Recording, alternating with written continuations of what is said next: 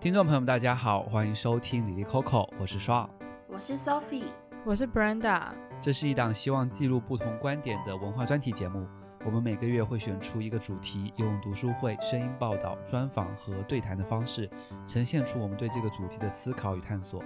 节目每周四中午十二点上线。如果你喜欢我们的节目，欢迎点赞、留言、分享。我们也开通了赞助管道，欢迎大家点进节目自己的赞助链接支持我们。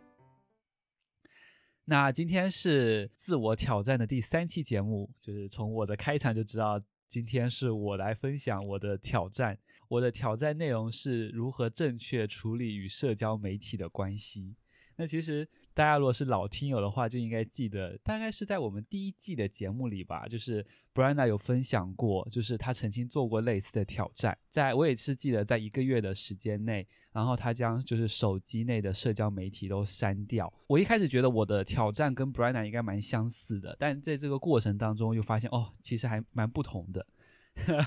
那首先哦。在开启我的分享之前，我其实很想问一下 Brenda，哎，就是因为 Brenda 这个挑战过去了也蛮长的一段时间了，就是在经历了那那个月的戒断后，现在你和手机和社交媒体的关系是什么样的呀？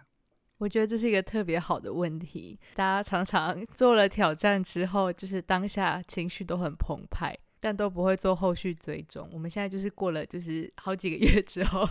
来检视一下这个挑战到底有没有用？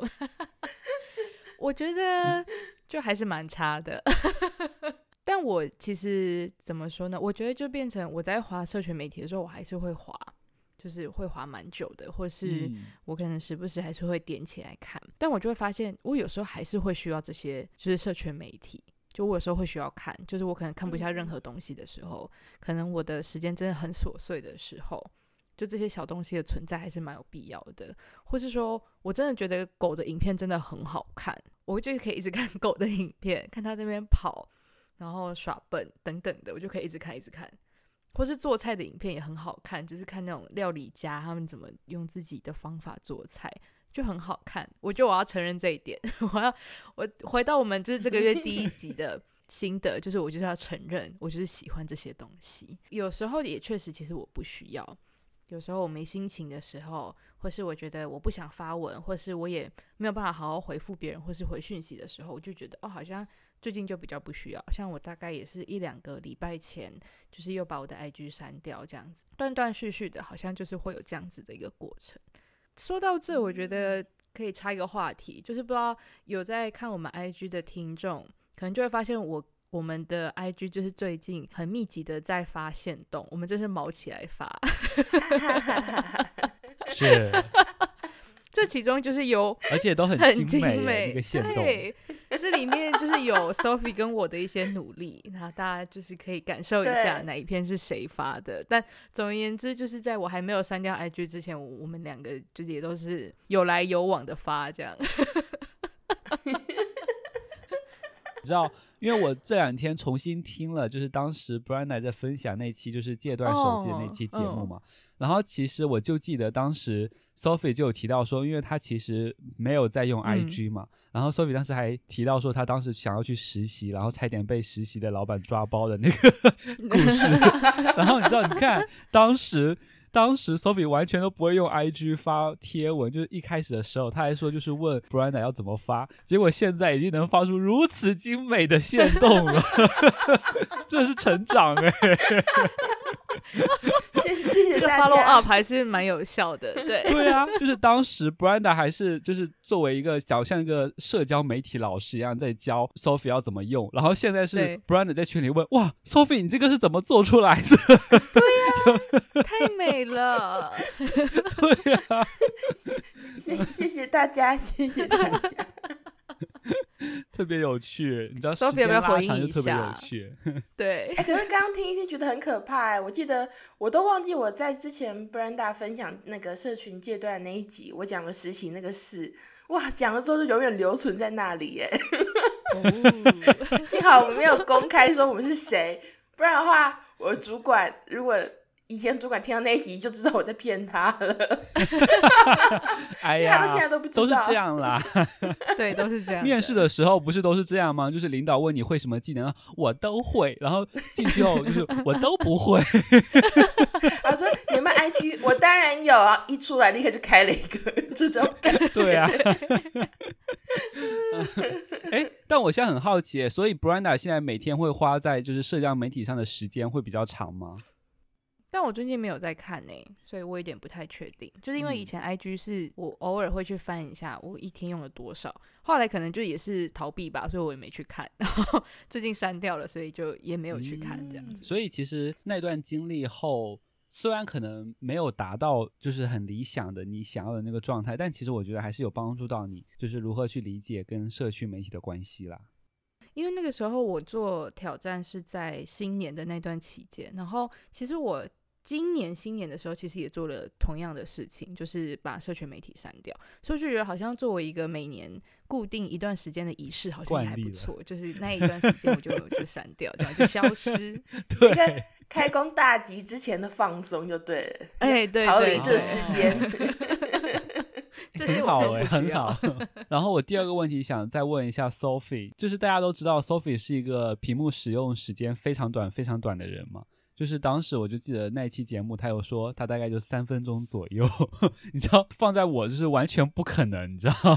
所以我很好奇啊，就是我这最近有观察到，我觉得所有的社交媒体，所有不管社交媒体，像是一些视频媒体，像 YouTube。都会开始使用短视频这种呈现方式，我就很好奇，Sophie 到底是如何抵挡这种短视频的诱惑？为什么你不会沉迷其中啊？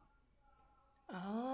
不过我觉得我要先澄清一下，就是我觉得我的荧幕使用时间其实现在已经没有那么短了。不是提到说限动吗？其实是这样子的，是 IG 是我负责发文。可是其实我就是有点像是一个发文工具人，之前是这种感觉，就是我时间到就会发文，然后素材没有出来的时候，我就提醒大家说，诶，大家记得上传哦。可是例如说一些比较难的经营，对我来说啦，就是需要跟人类互动的经营，例如说要回复一些人的讯息啊、留言啊，或者是发现动这种事情，其实都是 Brenda 默默挑起这个责任。我我不知道 Brenda 有没有感觉到，就是他会主动去做这些事情。然后我的话就是因为我会觉得很难受，都不去做。然后只是这几个月不知道从什么时候开始，我突然意识到说，我也必须要来发现动，因为其实两个都还要上班，而且这种东西就是有点有点碰运气吧。我们没有约好什么时候要发，所以就是必须去看那个人在那个时间，其实通常就是 Brenda 啦，他有空，以及他突然有些灵感的时候才发。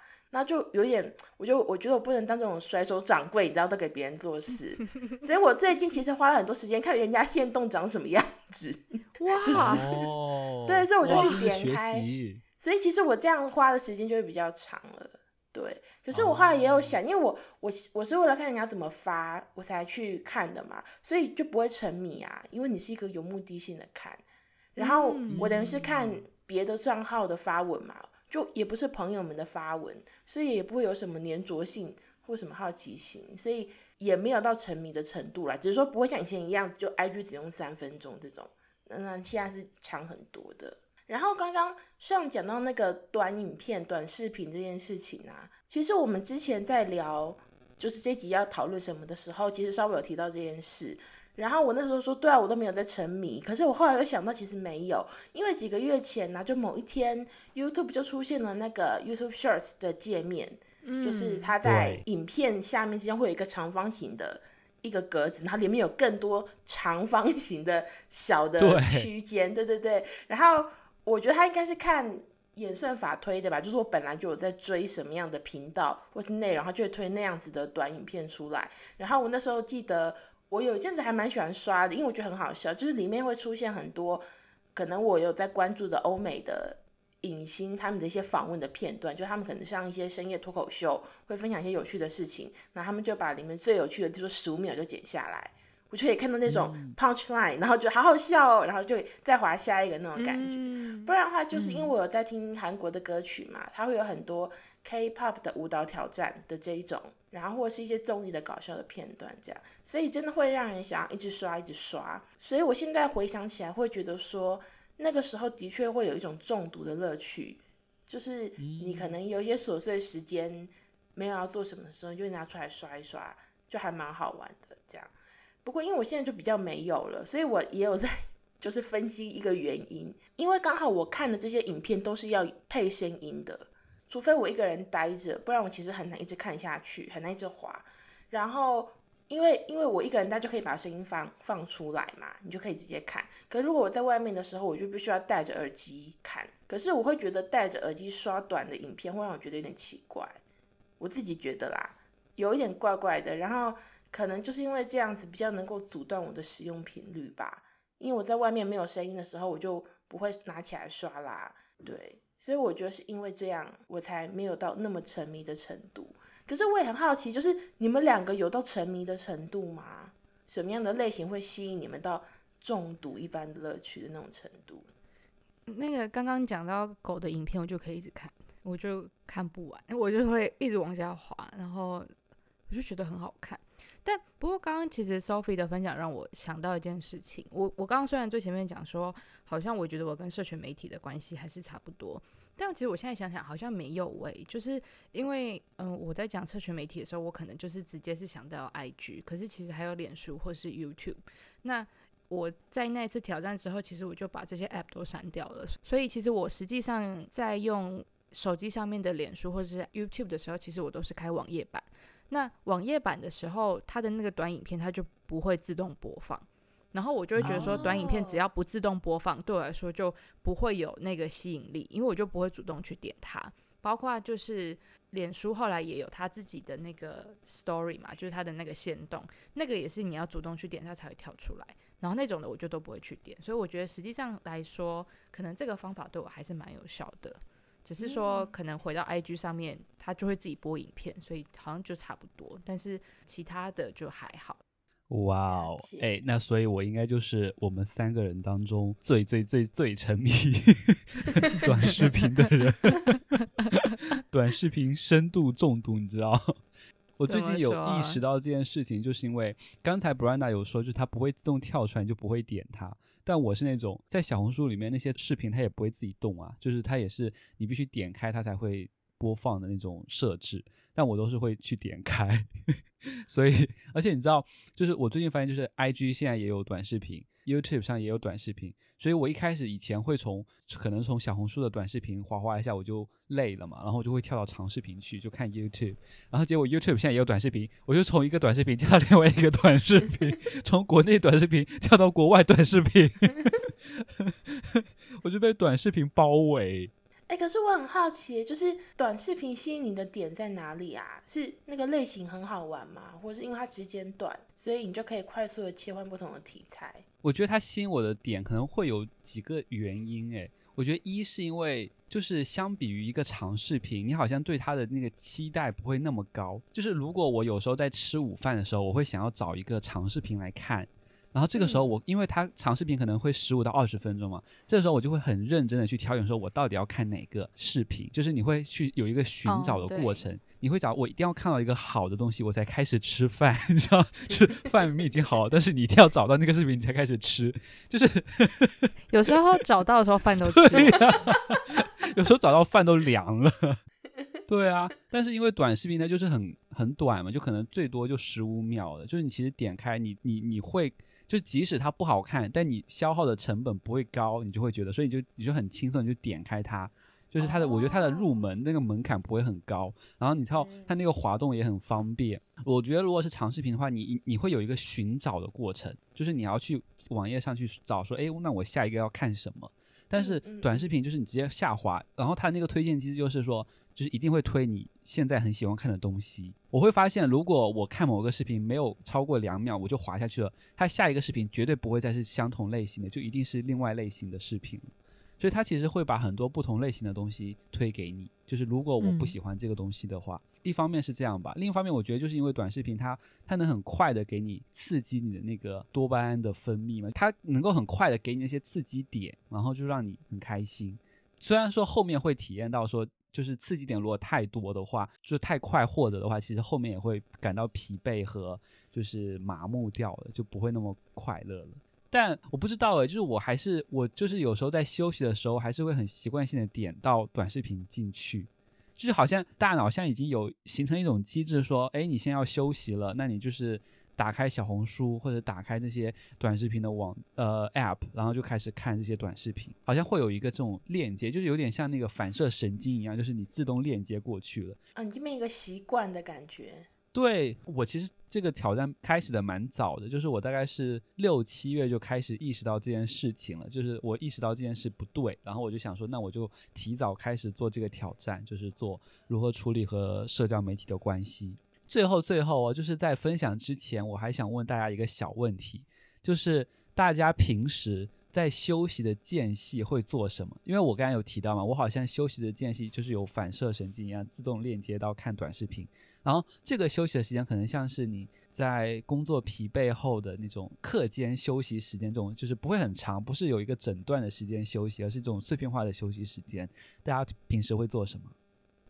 我如果是在家工作的话，我可能就会去晒衣服，或是去做一些小家事。我反而其实是在工作中，我才会去用社群媒体。就比如说，假如我今天在打逐字稿，那个逐字稿好像打好烦，但我又知道我我不能离开这件事情，我只能很短暂的脱离一下这个逐字稿的话，我就会去划社群媒体。我反而是那个时候会用。然后，假如我真的有一个完整的十分钟，我反而不会去划，我可能会就是去看漫画，或是就是看一个可能更长一点的影片，然后或是和同事聊天。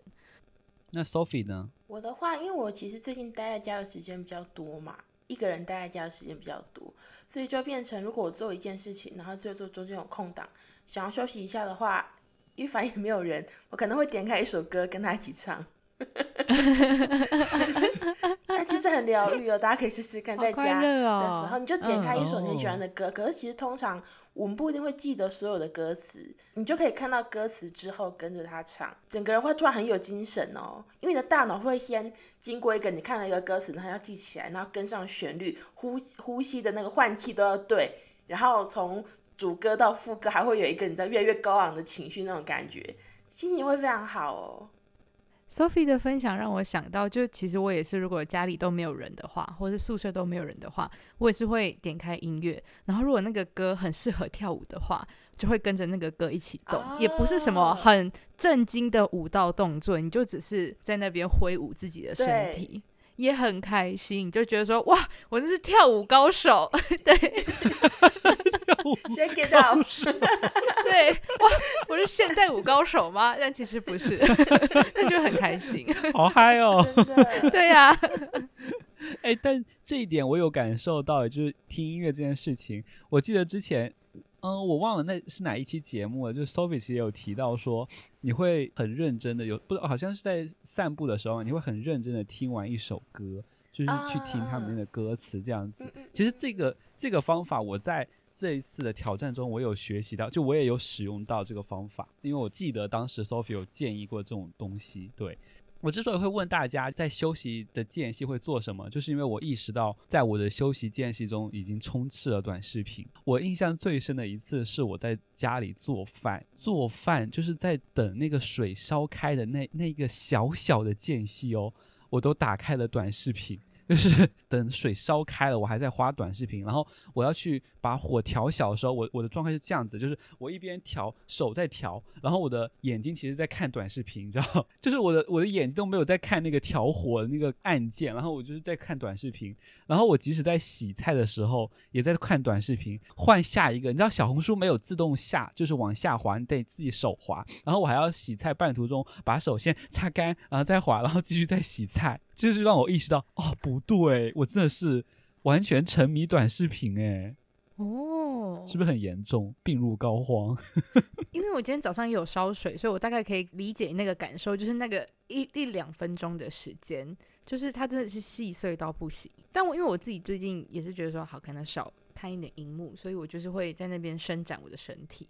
或是我可能就会听 podcast，嗯，类似像这样。不过其实这也是为什么。需要开始处理这个关系，对不对？就是因为他真的实在是太无孔不入了。对，对，而且其实，在六月的时候，我其实身体和心理上也有，就是因为看太多手机而带来了一些烦恼吧。就是我当时应该是六月的时候嘛，我不知道有没有提到在之前的节目里面，就是提到说。我那段时间眼睛会特别不舒服，就是很会频繁的，就是眼睛很胀，然后眼压很高，因为这个症状，然后导致可能会有眩晕和呕吐的情况嘛，所以当时也会觉得说不能再这样子了，就是因为眼睛真的很不舒服，然后并且就是因为你每天花了很多时间在。这些视频媒体上，但你可能看了很久，看了两三个小时下来，你其实你很难有一些收获吧。我我觉得可能在我的心里会认为说我没有收获，没有任何成长，或者说没有学习到什么东西，我就觉得好像我在浪费时间，进而就会我会有一种负罪感和空虚感。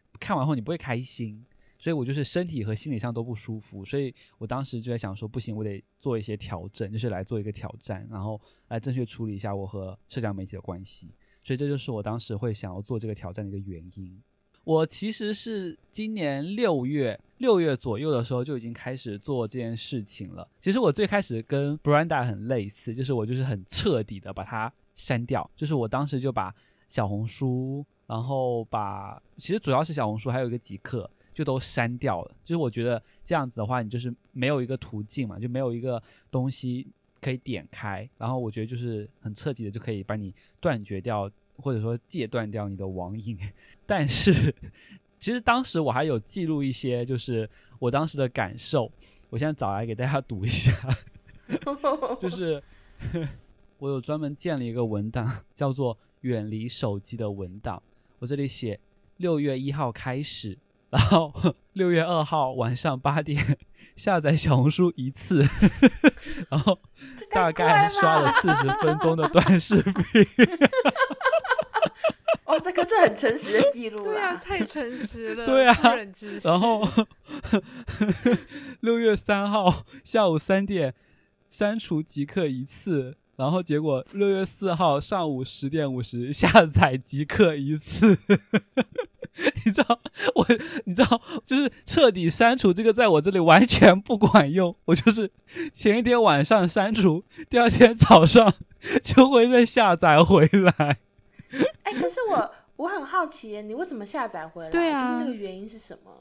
我其实有写，就是像我六月二号晚上八点下载小红书，是因为我不想复习英文，因为觉得，因为我当时一方面会觉得时间来不及了，不想做事，就是。哦，这个后面会分析啊，就是为什么我好像很难戒断掉这个的原因。嗯、然后我我后面下往下看，其实有些也是因为工作的原因啦。像我六月四号就是重新下载极客，是因为我想要发文，就是找，因为我们当时在找那个受访者嘛，我就想说发一个受访者的贴文，就找受访者贴文，不知道有没有人回应，所以下载了。然后很有趣的时候，我当时其实只是想要看一下大家有没有回应，但因为又就是被另外一个争议，就当时有。就是在极客上有一些事情发生嘛，然后我又就是 忍不住又看了一下，然后又我上面记载说我又刷了四十分钟，反正然后我就是断断续续这里记录一下，就可能六月份那个时候我就是删了卸卸了删，大概大概有。二十二十多次，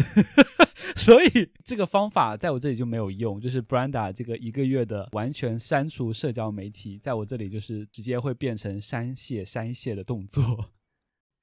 那后来呢？后来你换了什么别的方法？后来我就是，我就开始尝试了一些小方法。首先我会尝试，就是说，我就有在小，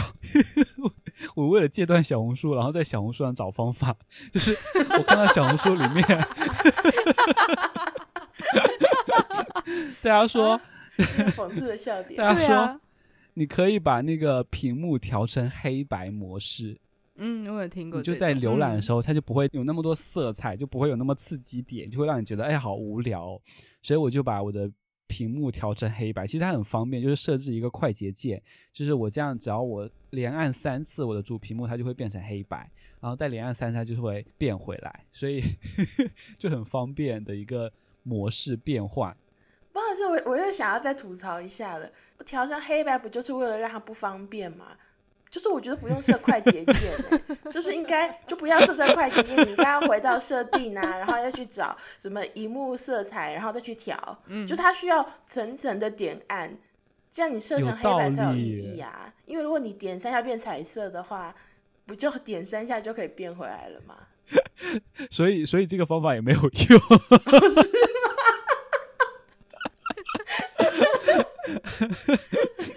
就是这个方法就是。就是当你想要刷的时候，你就是我就是刷了一会黑白，发现哎，黑白真的很不好看，然后瞬间按三下，然后就是变成 彩色。太谢给零星，回到彩色模式。对啊，所以这个方法我就尝试了一段时间后，发现屏幕时间完全没有减少，就是该看还是在看，然后反而是我不看的时候，我说啊，现在不看了，然后把它调成黑白，然后放到口袋里面去。我都不知道这个调成黑白，对呀、啊，有什么意义？就是很搞笑。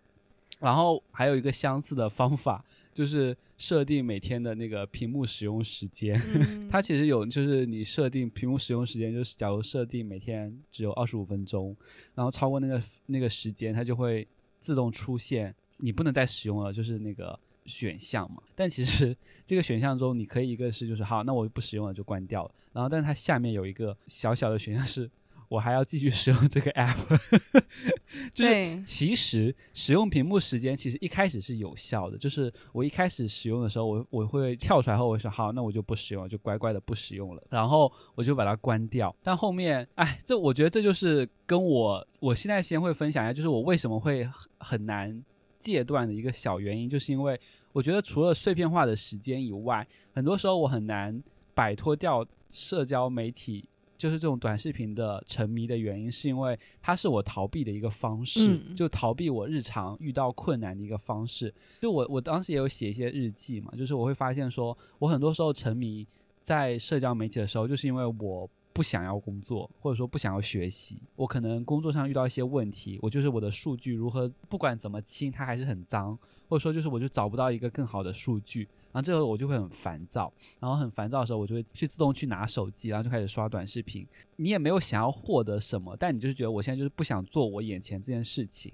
嗯嗯。就是你的情绪上就是我不想要做这件事情，所以即使他跳出来说二十五分钟到了，你不能再刷了，但我的那个情绪还是在的，就是我还是不想面对直面我遇到的这些困难，或者说遇到这些挑战，所以我还是会继续刷。所以就是即使出现一个这个设定屏幕的时间。但它依旧没有阻挡，或者说没有消解掉我这个情绪，所以我还是会去刷它。所以这个方法其实当时在我使用的时候也没有效果。最后我还有使用两个方式，一个是培养一个原子习惯，但我后面发现我这个方式之所以失败，是因为我我觉得我是因为我在环节设置上有点不正确。我觉得我之后还会再尝试一下这个习惯的养成的方式，因为原子习惯它就是它有四个环节嘛，就是你要给自己一些提示，然后你要有自己的渴望、有回应和奖赏，就是通过这四个步骤，然后让你养成一个原子习惯，一个小的习惯。然后我当时也有就是设置一些提示啊，比如说我会换一个壁纸，然后壁纸上面就写说不要沉迷手机，言语上的鼓励和提示。其实设定屏幕时间也是一种提示嘛，就是你今天使用的是屏幕时间到了，不要再玩了。但我觉得我唯一做错的一个地方，是我给自己的奖赏。嗯，我这我觉得大家肯定不会想到我会给自己这种奖赏，就是就是我的习惯是说，我希望我在周一到周五的时候能够远离社交媒体，但我的奖赏是我周六日可以尽情的玩。哦。这听起来很像是就是在减肥的时候会帮自己设定一个 cheat day 耶，然后你平常就是可能一到六你都很遵守那个饮食的限制，然后到礼拜日那天就是大解放，类似像这样，其实我自己也尝试过，然后就觉得这真是太不人道了。为什么我要做这种事情呢？我觉得我这个方法的缺陷就在于我日常其实我是一直在压抑这个欲望，就是我有时候很想刷，但我一直压抑，导致等到你真正可以看的时候，你就会大爆发。原本我可能周六日就只是滑几个小时，就导致我周日可能有时候会滑。一整天，你知道，就是 可能是因为我设置的不合理嘛，就是我的奖赏设置不合理，所以就会导致我在做这件事情的时候，整个环节是很畸形的。然后最后最后，我现在目前在使用的一个方法，就其实我上一周有说嘛，就是我不像 Sophie 的那个挑战一样，我的挑战没有很成功，就是因为我觉得我的挑战还在进行当中，可能跟我一开始比起来，我现在会减少了很多，然后有意识的去控制这件事情，但我觉得它还没有达到我很满意的一个情况。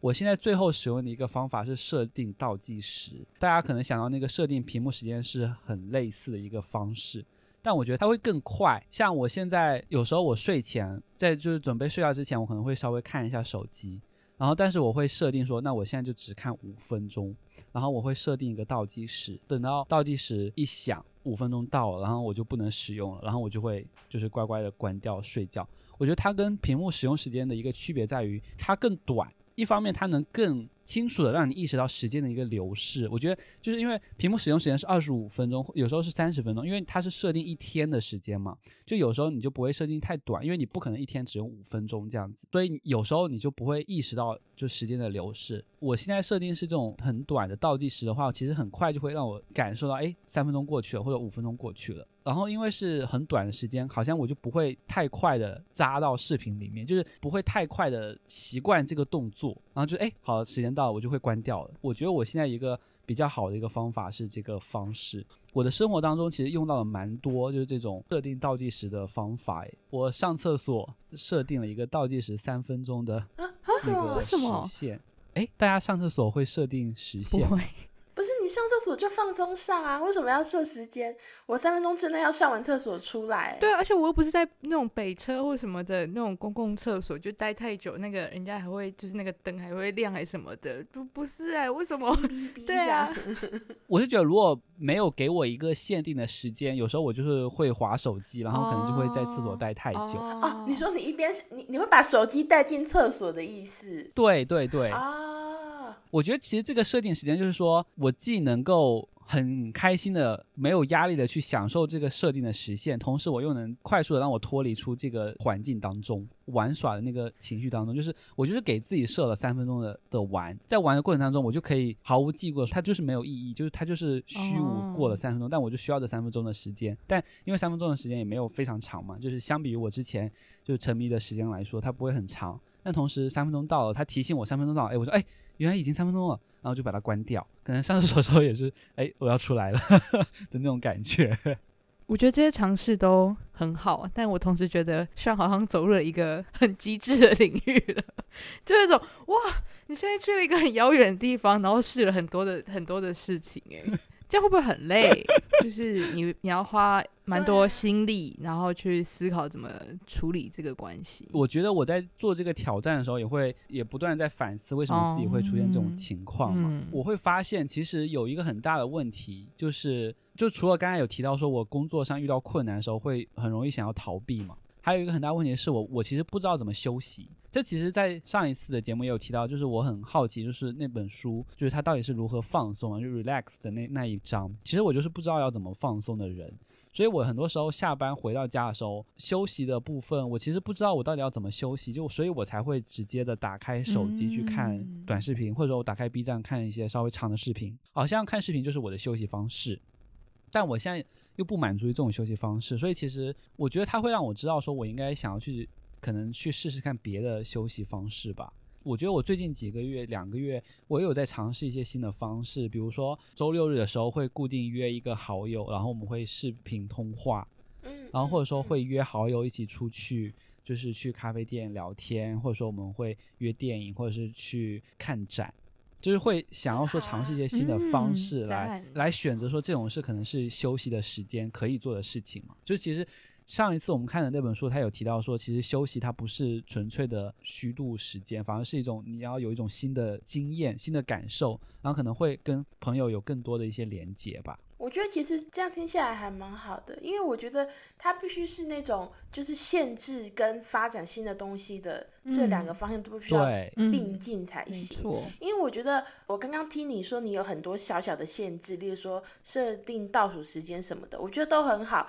可是就会像 Brenda 刚刚提稍微提到那种会不会很累那种感觉一样，我会觉得说你一整天随时都有一些小小的小小的小任务一直在倒数，你说一直在限制你说好了，不要再弄了，不要再。弄了，不要再弄了。然后我想说，这样会不会很累？可是如果你本来你使用手机的时间就是，例如说跟我比起来，就是比较长的话，那你就希望至少能够戒掉这个东西。那的确，一方面你需要一些这种提醒，提醒你说你要少用。可同时，那你少用之后呢，你原本想要休息的那样子的心情或那样子的需求，你就要发展别的东西去补足它。不然的话你会觉得说你就是多了另外一个压力吧，嗯、限制你去休息的压力。可是其实你需要休息的那些需要被补足的能量根本也没有回来。嗯，对啊，对啊，对啊。我觉得我现在已经就是这种倒计时的这种方式，好像在我生活中其实用的蛮多的嘞。因为其实我像我最近工作也是，它其实就是那个番茄工作法，就是我设定三十分钟的工作时间，让它开始倒计时嘛。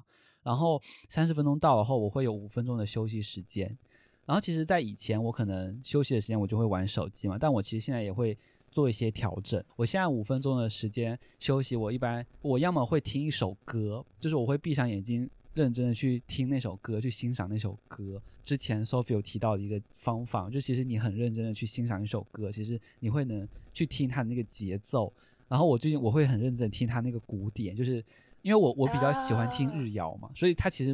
背景音乐一定会有鼓的声音，听那个鼓是如何去做伴奏的。或者我会稍微做一下身体的拉伸，就是我会去。拉伸我的脖子，或者说我的前胸啊，或者是我，因为我的办公室都会有就是按摩球嘛，所以我或者我就会在贴着那个墙上去按摩肌肉，或者是拿那个弹力带来伸展肩颈。哦，这很好。对，现在我的休息时间就是要么在听歌，可能也还会和同事有些互动，嗯、就是跟同事聊聊天这样子。就我会觉得，就找一些其他的方法、其他的内容去填充，或者替换掉原本我可能会刷短视频的这些时间。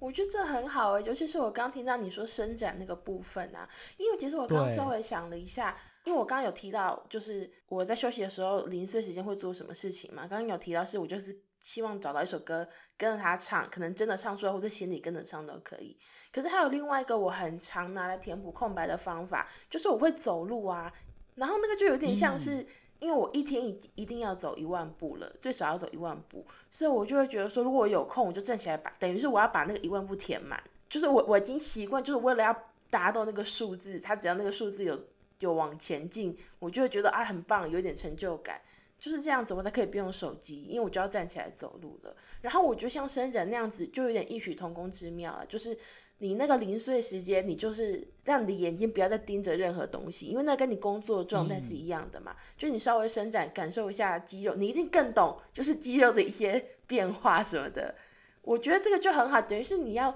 跳脱某一个你的工作状态的一个动作，然后我觉得这个就真的能够达到放松的效果吧。对，我觉得在做肌肉拉伸的时候真的很舒服。虽然说我现在有在尝试很多方法了，但其实很诚实的跟大家说，就是我现在也并没有说就是完全不刷短视频。虽然说你有尝试很多其他的方法，但有时候在遇到一些很难的问题，或者说像我现在有时候在睡前的一点点时间里面，我还是会再去看一看短视频。对，它还是有一些 吸引我的点的，我觉得。嗯，但我觉得就是像我们这样做一个挑战，其实它本来就不是要在一个月里面去达到最终的目标。就像可能我当初把社群媒体删掉，但其实我后面我我的时间其实我还是持续的在理解我要怎么使用社群媒体。所以我觉得就是一个慢慢减少的开始，嗯、就是听起来就已经很棒。我觉得他没有办法一触可及。但我现在想啊，就是开始做这个挑战之后，可能在现在的中后期阶段。我好像有蛮多天会体验到，哎，我今天好像过了一个我自己觉得很完美的一天，这种感觉。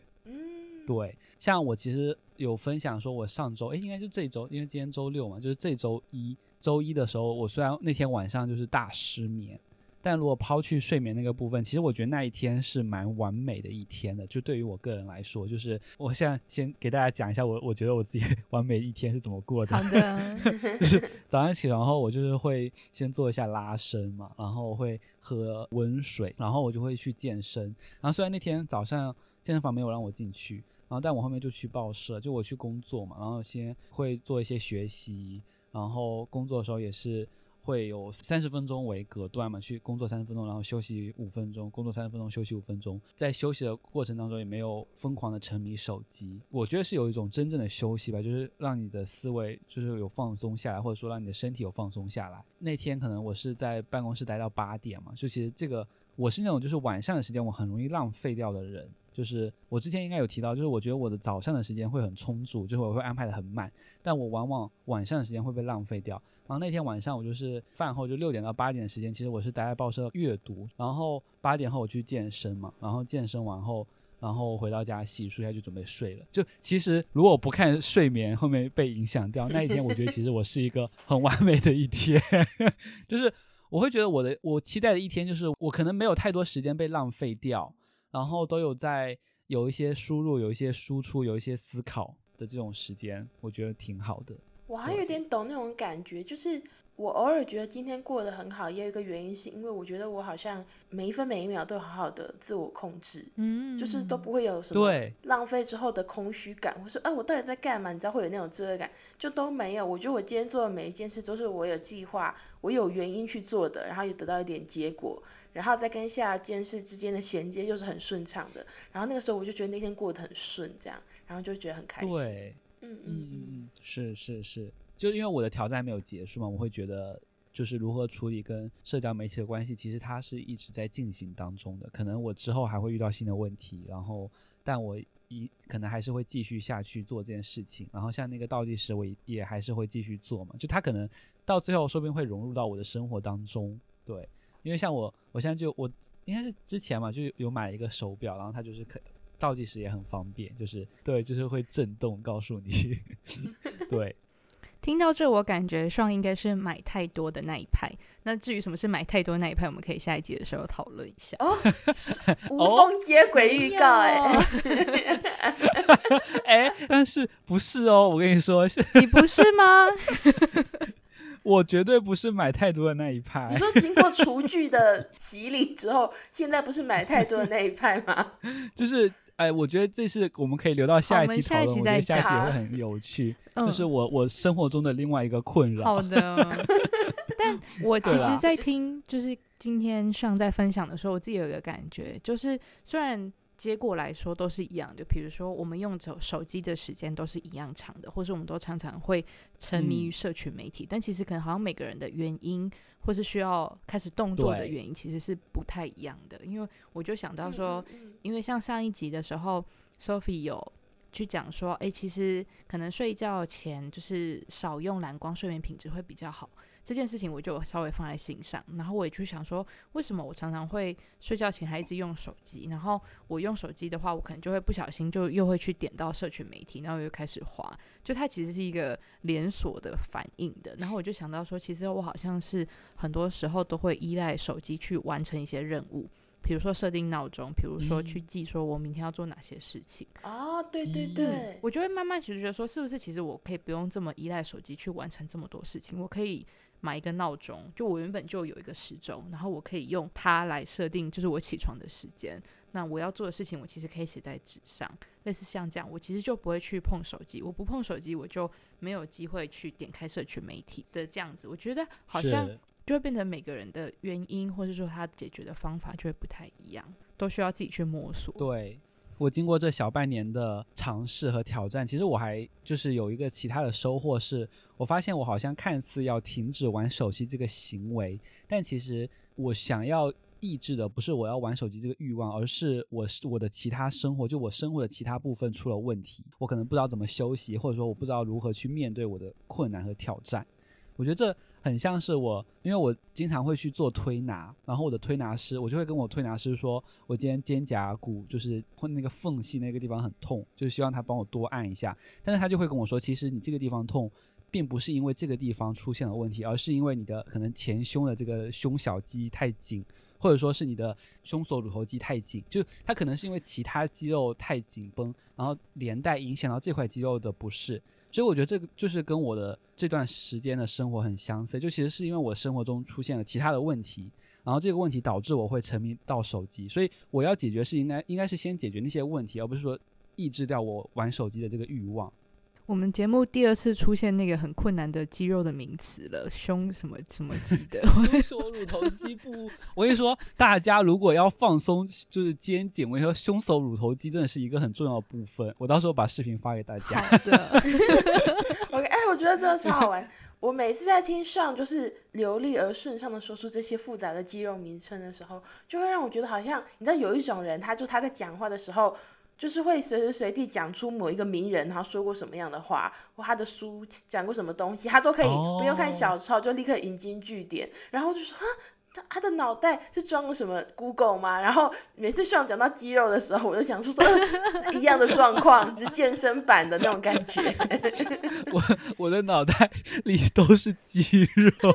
哎、欸，我说这个之前我们都还在新闻所的时候，有一天上把他的电脑打开，竟然是人体构造图，哎，就是那个肌肉的，啊、对对吧？你有一阵子这样，我那时候看到，对，我就傻眼，说哎、欸、是什么？这样，然后那时候还说啊，我还有在看相关的书，我就说哇，这个人很认真。其实我对解剖学蛮感兴趣，就我很想知道身体的每个部位啊，然后每块肌肉都是怎么样的。对，其实因为我当时也在想要考那个健身教练的那个证照啦，他需要学习一些解剖学的知识，哦、但后面没有成功。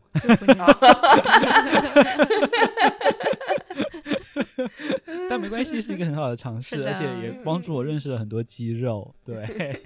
那这就是我这小半年的分享啊。然后，如果听众朋友们大家也有这种类似的困惑，在处理跟社交媒体上的困惑的关系上的困惑，大家也可以给我们留言。然后，如果你有什么很好的方法，也可以推荐给我，就是写在留言区让我知道。对，那我们下期的节目也会很精彩，就是 Brenda 的，就是她的挑战。耶耶！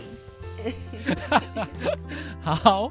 那谢谢大家的收听，今天的节目就到这里了。如果有任何想法想我们分享，可以在收听平台或是我们的社群平台留言，IG 搜索李黎 Coco 下划线 Podcast，微博搜寻李黎下划线 Coco 就可以找到我们啦。那我们下期再见，拜拜，拜拜，大家拜拜。